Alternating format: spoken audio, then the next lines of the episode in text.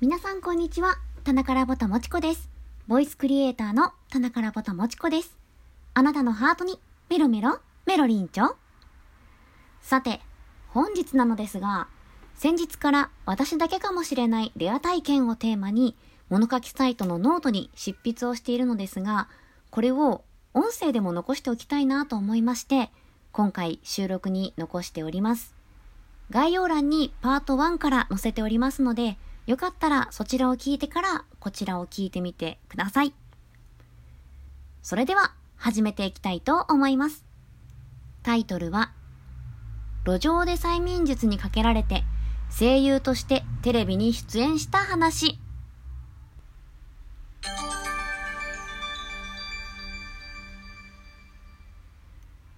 私は声優になるためにここに来ました。私にできることで思いついたのは歌でした。私はギターが弾けるわけでもなければ、ピアノが弾けるわけでもありません。ましてや、他に披露できるものなんてありません。じゃあどうする？と思ったとき、用意したのは電池で動くラジカセ。そこに、たまたま家にあった生き物係のありがとうの CD を入れて、駅前に向かいました。ゴールデンウィークの昼間の時間帯。最近聴き始めたばかりの慣れない歌を思い切って歌い始めました。もちろん、最初からうまくいくはずがありません。最初は恥ずかしくて、あまり声も出ませんでした。歌詞も覚えていないため、自作の歌詞カードを手に必死に声を出す。私の存在なんて、そこにいないかのように通り過ぎていく人たち。こんなことをして何の意味があるんだろう。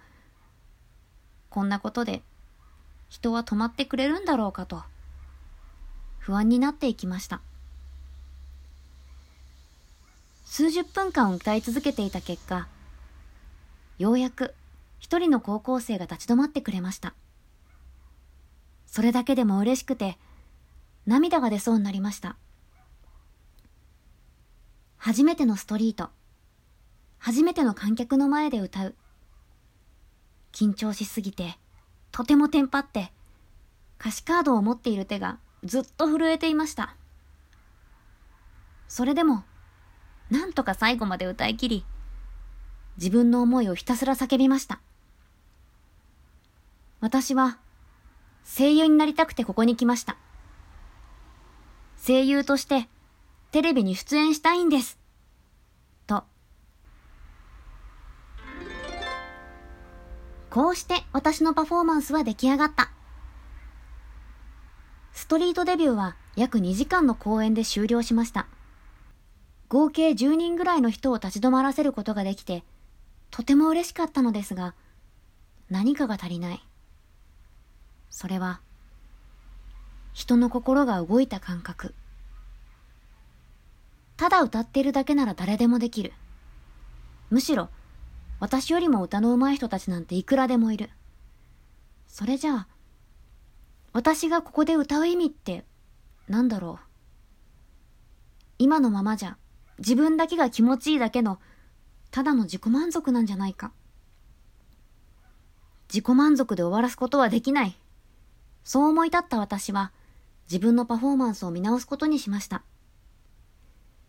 自分で考えた詩を朗読してみた日もありました。うん。悪くはないんだけど、お客様の反応はいまいち。歌詞カードを手放して、身振り手振りをつけて歌ってみた日もありました。それでも、お客様の反応はいまいち。心を動かせたという感覚は全く得られませんでした。その時に、ふと思い出されたのが、催眠術師の言葉でした。言葉の大切さを伝えるため。まだ催眠術が効いていたからでしょうか。ストリートデビューをしてから直接会うこともなく、私のパフォーマンスを見てアドバイスをもらっているわけでもないのに、その言葉が私の頭から離れなくなったんです。言葉の大切さ、私も伝えてみたい、と思い立ち、人の心に響きそうな言葉を集め始めました。自分が感動した言葉、勇気づけられた言葉、癒された言葉などを次々と集めて、それを生き物係のありがとうの曲に乗せて伝えるというパフォーマンスを生み出し、実際に路上で披露してみました。すると、日りも良かったのか、驚くほど人が集まってきて、一度のパフォーマンスで合計30人ぐらいの人を集めることに成功したのです。ストリートパフォーマンスを始めて2週間ぐらいの出来事。ようやく自分のパフォーマンスが出来上がった瞬間でした。はい。今日はまあ、ここで一旦区切らせていただくのですが、次回最後のショーになるかと思います。次でようやく声優の道が開けてくるというところになりますので、よかったら最後まで聞いていただけるととっても嬉しいです。はい。今日はこんな感じかな。ここまで聞いてくださった皆様、ありがとうございます。また皆様にお会いできることを楽しみにしております。以上、棚からぼたもちこでした。バイバイ。